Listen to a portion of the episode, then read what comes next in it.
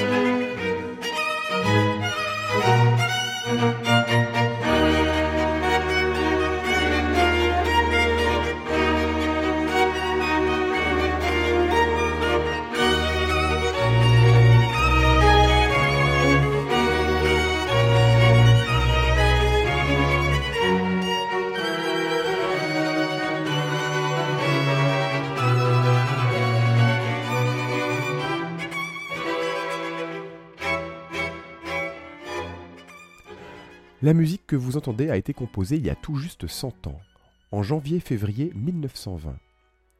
Alors au niveau du style, cette musique est complètement hors sol. Elle ressemble plutôt au style des années 1820 que 1920. Elle est composée par un monsieur de 82 ans qui déjà lorsqu'il était jeune n'était pas spécialement avant-gardiste. À la fin de sa vie, Max Bruch, le compositeur de cette musique, est totalement hors des sentiers battus. Il est resté enfermé dans son style de jeunesse. Il n'a jamais accepté la musique de Liszt et de Wagner qui pourtant composent tous les deux depuis les années 1830-40. Et dans les dernières années de sa vie, il a traité Richard Strauss de compositeur dégénéré. Là, au début de l'année 1920, dans les tout derniers mois de son existence, Max Bruch est complètement déconnecté, clairement. Voici par exemple ce qu'Arnold Schoenberg, compositeur de 50 ans, son cadet, composait en 1912.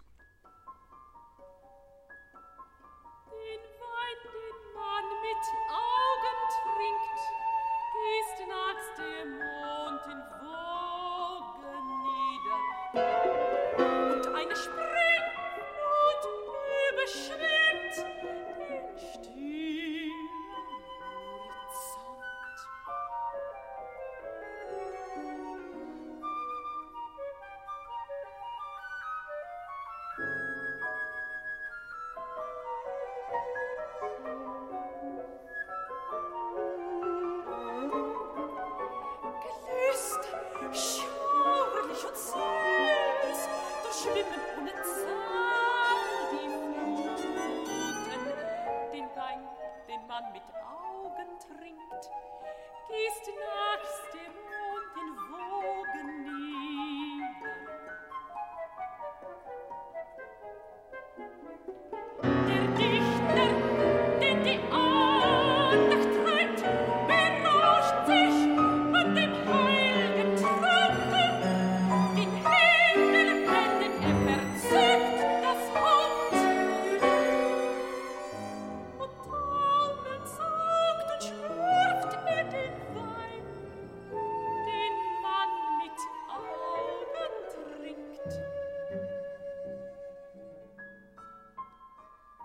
Vous êtes bien sur Syllab. Aujourd'hui, dans Sforzando, un Max de Brook. Nous nous intéressons au cas de Max Brook. Nous ferons une série d'émissions sur Max Brook afin de situer ce compositeur totalement inconnu dans son époque, dans son style, et même pourquoi pas réfléchir sur ce qu'est la modernité en musique. Nous écoutions le Pierrot lunaire d'Arnold Schoenberg. C'était le début de cette œuvre, afin d'illustrer la musique de l'avant-garde qui existait à l'époque des toutes dernières années de la vie de Max Brook. Le Pierrot lunaire a été composé en 1912, soit 8 ans avant le décès de Max Brook.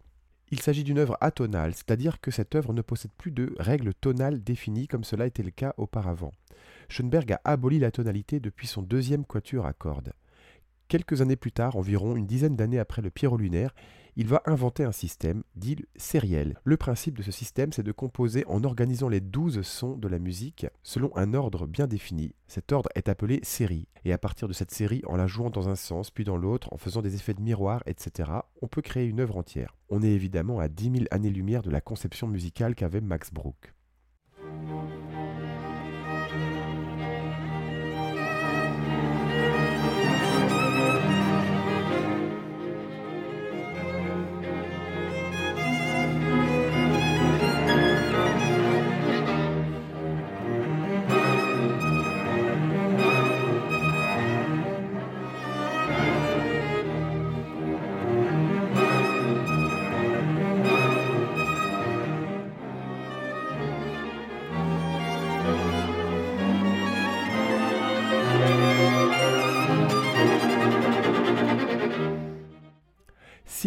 En fait, bah, je vous propose de commémorer le centenaire de la mort de ce compositeur Max Bruch, presque oublié aujourd'hui.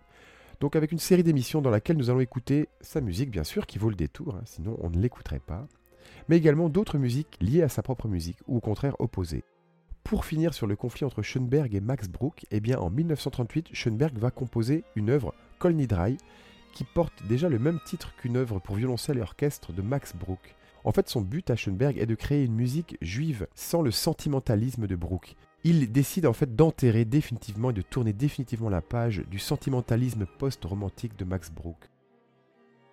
Juste avant le Pierrot lunaire de Schoenberg, donc nous écoutions l'Octuor à cordes, une œuvre de la toute fin de vie de Max Bruch. En fait, pour trouver une musique proche de cet octuor à cordes qu'on écoutait au début de l'émission, il faudrait remonter 95 ans plus tôt. Thank you.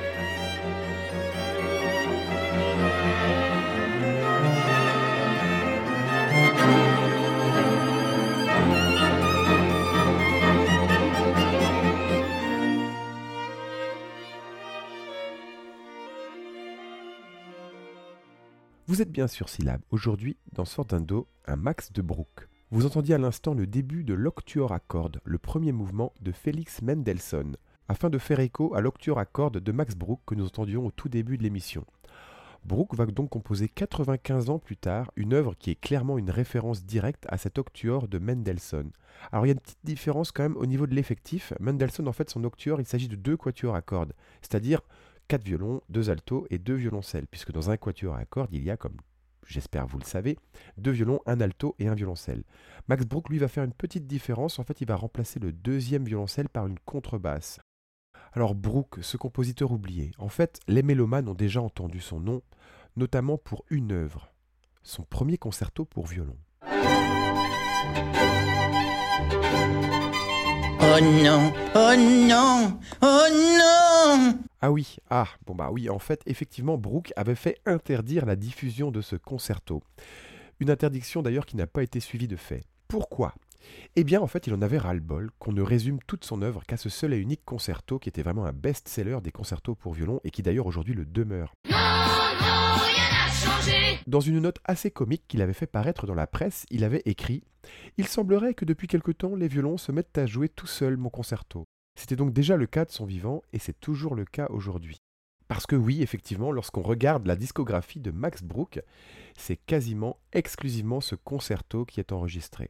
Celui-ci était assez clairvoyant sur son œuvre. Il avait déjà prédit de son vivant que toute son œuvre tomberait dans l'oubli, à l'exception de ce concerto. Allez, peut-être que cent ans après, c'est l'occasion d'enterrer les querelles de style, car oui, sa musique est démodée, c'est bon, ça on le sait. Et puis d'ailleurs, la musique de Schoenberg, qui était avant-gardiste au début du XXe siècle, aujourd'hui aussi elle est démodée si on veut. Un compositeur contemporain qui aujourd'hui écrirait comme Schoenberg ou même comme Boulez, et Dieu sait qu'il en a un paquet, eh bien, il serait aussi démodé aujourd'hui que Brooke l'était de son temps. En fait, 2020, c'est une époque assez complexe. On est en plein dans une époque que l'on pourrait qualifier de post-moderne. Alors il y a plein de choses à dire là-dessus et ce n'est pas tout à fait le sujet. Trop de post-modernité, ça peut aussi être synonyme de peur de l'avenir, de l'inconnu, de repli sur soi. Donc évidemment, la nouveauté et l'innovation sont essentielles. Mais là, Brooke, bah, bah non, quoi. Clairement, clairement, il n'était pas moderne. Mais si on arrêtait de le critiquer pour ça, et si on écoutait juste sa musique pour ce qu'elle est, à savoir une belle musique.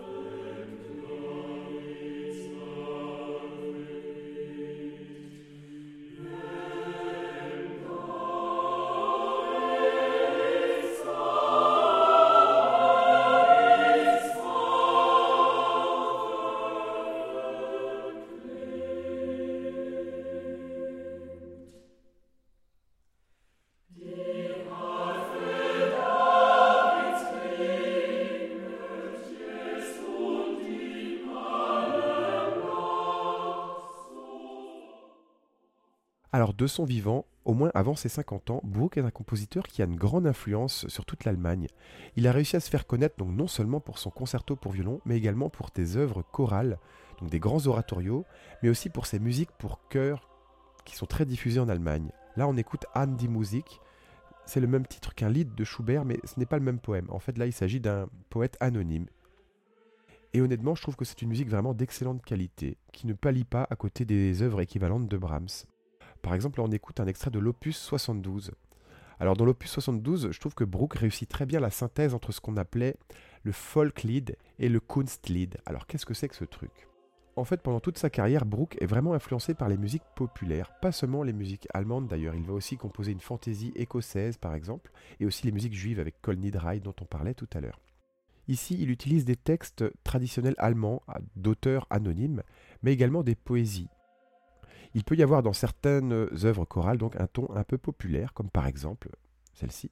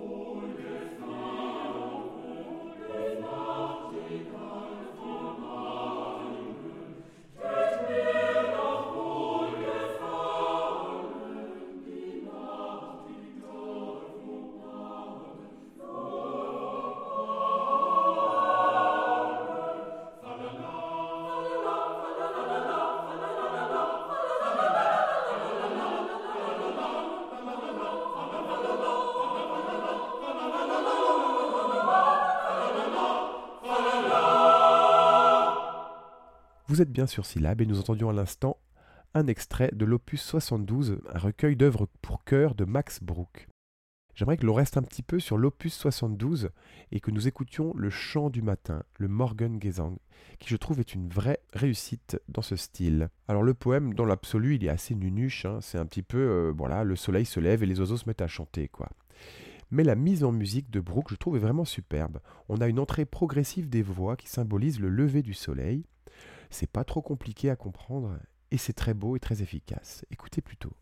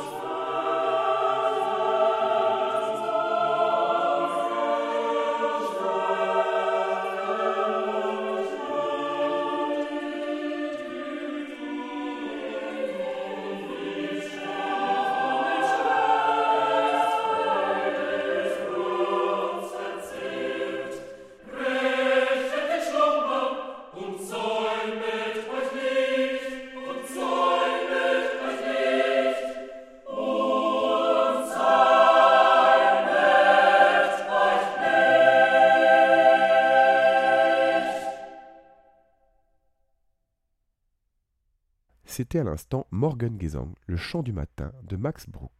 Aujourd'hui, sur Syllab, dans Sforzando, si vous nous rejoignez, c'est un Max de Bruch. Nous écoutons la musique de ce compositeur décédé il y a tout juste 100 ans. Alors là, on a écouté quelques exemples issus de l'abondante œuvre pour chœur, mais Bruch a également composé des opéras. Il a même commencé sa carrière avec un grand succès, dit Lorelai, qu'il aura d'ailleurs du mal à reproduire. Et donc il va essayer de se rattraper avec des oratorios, et notamment l'oratorio Moïse qu'il compose en 1895.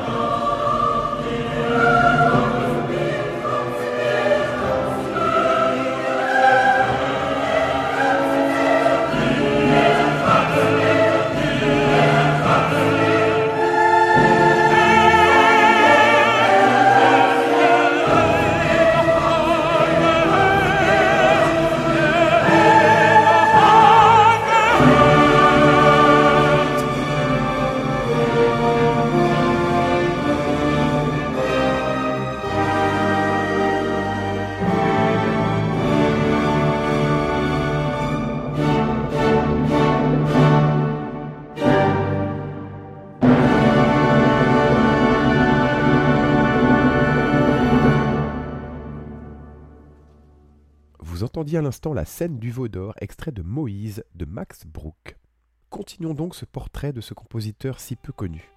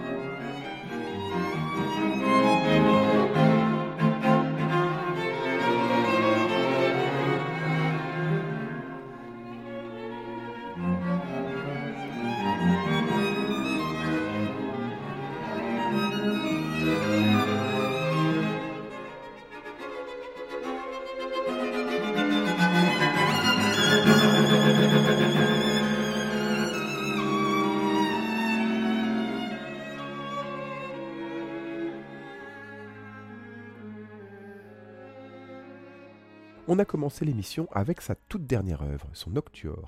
On a également écouté quelques-unes de ses œuvres de, de milieu de vie, les œuvres de musique chorale ou vocale, un extrait de Moïse et son oratorio. Mais Brooke commence sa carrière de compositeur en écrivant des quatuors à cordes. Il en écrira deux, le premier vers la fin de ses études et le deuxième quelques années plus tard.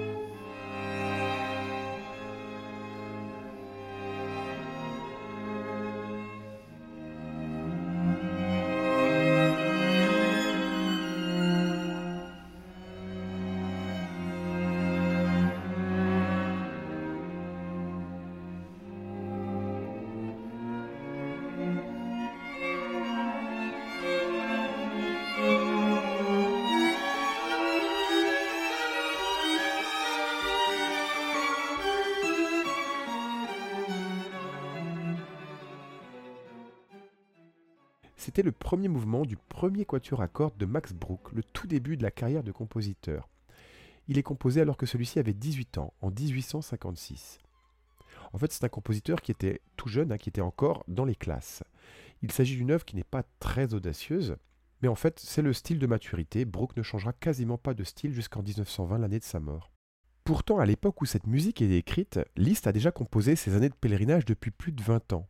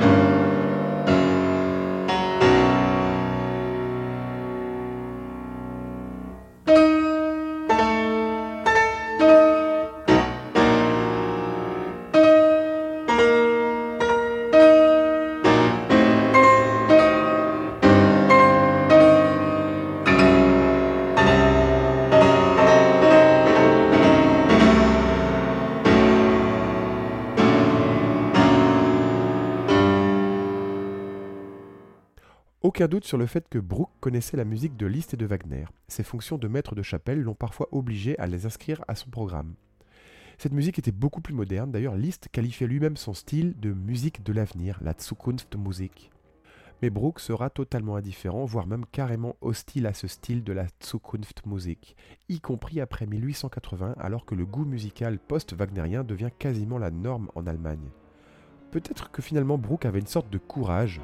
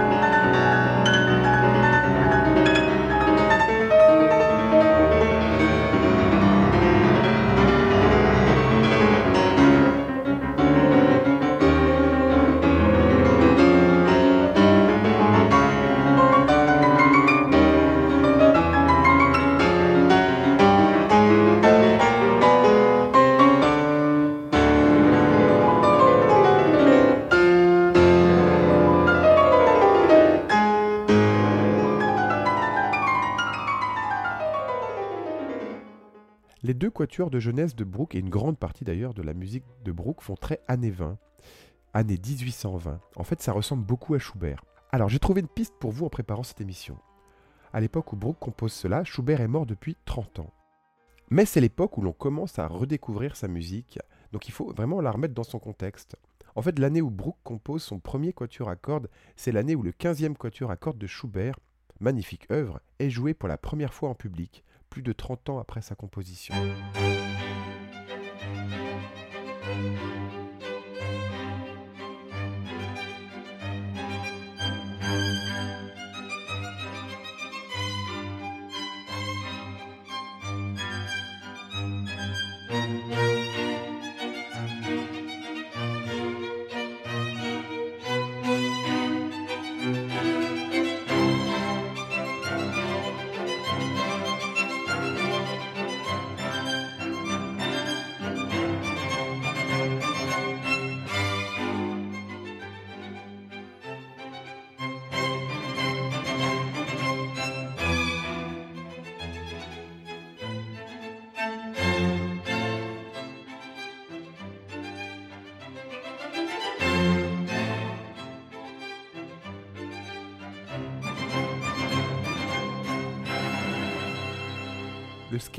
15e quatuor de Schubert, que je vous propose de comparer immédiatement avec le troisième mouvement de ce tout premier chef-d'œuvre du jeune Bruch.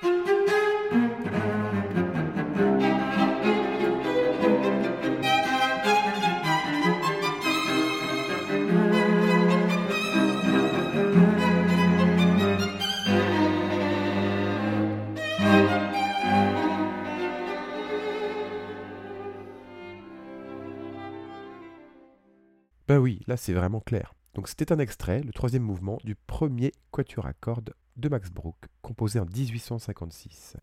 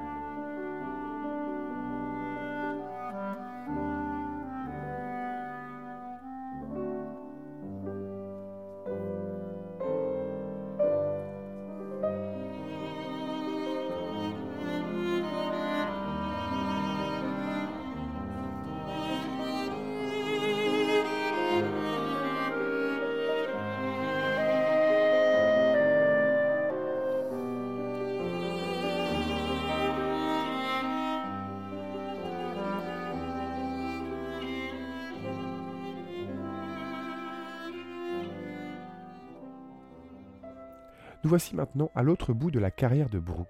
Après un bref passage de quelques années en Angleterre, Bruch revient en Allemagne, puis s'installera à Berlin où il finira sa vie. Il va beaucoup s'intéresser à une alliance de timbres originale, à savoir la clarinette et l'alto. Ça nous rappelle un petit peu Brahms et Schumann qui vont eux aussi beaucoup s'intéresser à la clarinette dans leurs œuvres de vieillesse. Bon, même si Schumann n'a pas vraiment eu le temps d'être vieux, il faut le dire. Je trouve que ces huit pièces de l'opus 43 de Bruch nous font beaucoup penser au trio piano, clarinette et violoncelle de Brahms. Bruch donc composera ces huit pièces opus 43, mais également un double concerto pour clarinette, alto et orchestre. Cet ensemble, ici que vous entendez en ce moment, piano, alto et clarinette, a déjà été utilisé par Mozart, mais aussi par Schumann,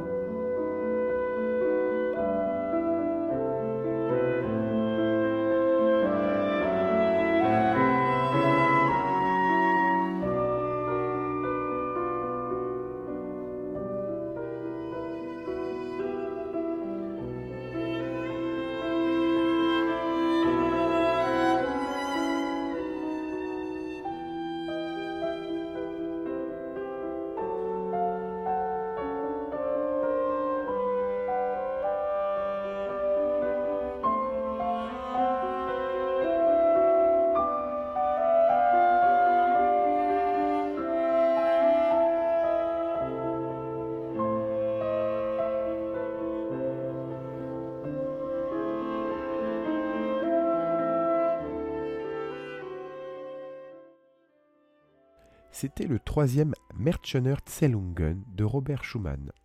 C'est l'une des dernières œuvres de Schumann. hein. Elle est composée alors que Bruch commençait tout juste sa carrière en 1856, l'année du premier quatuor que nous écoutions juste avant. Et on voit également comment cette musique a eu une influence sur Bruch, puisque 60 ans plus tard, il reprend le même effectif et un petit peu la même atmosphère, il faut le dire quand même. Alors avant de nous quitter, quand même juste, je tiens à préciser quelque chose. Donc cette euh, émission est diffusée pour la première fois le 26 janvier. Elle sera rediffusée trois semaines plus tard. Mais si vous écoutez cette émission le 26 janvier, vous n'êtes pas encore trop tard pour foncer à l'Opéra de Rennes. Pourquoi? Eh bien parce qu'il se déroule le dernier gros événement du festival Autre Mesure. Quatre pianistes, le chœur Prolatio, les étudiants du CRR de Rennes, Marie Itier, la violoncelliste. Donc c'est vraiment un rendez-vous à ne manquer sous aucun prétexte pour ce dimanche après-midi. Alors, si je calcule bien, cette émission, donc rediffusée dans trois semaines, sera donc diffusée le 16 février. Avant que nous nous quittions de manière définitive, je vous propose de vous laisser avec l'opus 43 de Bruch, une autre pièce que j'aime beaucoup. On y entend une exposition successive, une sorte de conflit entre l'alto et la clarinette. On commence avec un alto très tumultueux, très revendicatif. Puis la clarinette arrive, plutôt dans le style cool. Calme-toi, c'est bon, tout va bien. Puis le l'alto revient à nouveau, toujours avec ce côté un peu tumultueux. Et le morceau se termine par la résolution du conflit, donc je vous laisse découvrir tout ça. Il s'agit d'une des pièces de l'opus 43 de Bruch et je trouve que c'est quand même de toute beauté. La semaine prochaine, nous nous intéresserons aux symphonies de ce compositeur, que nous comparerons bien sûr avec Mendelssohn, Schumann et bien sûr Brahms. À bientôt les mélomanes!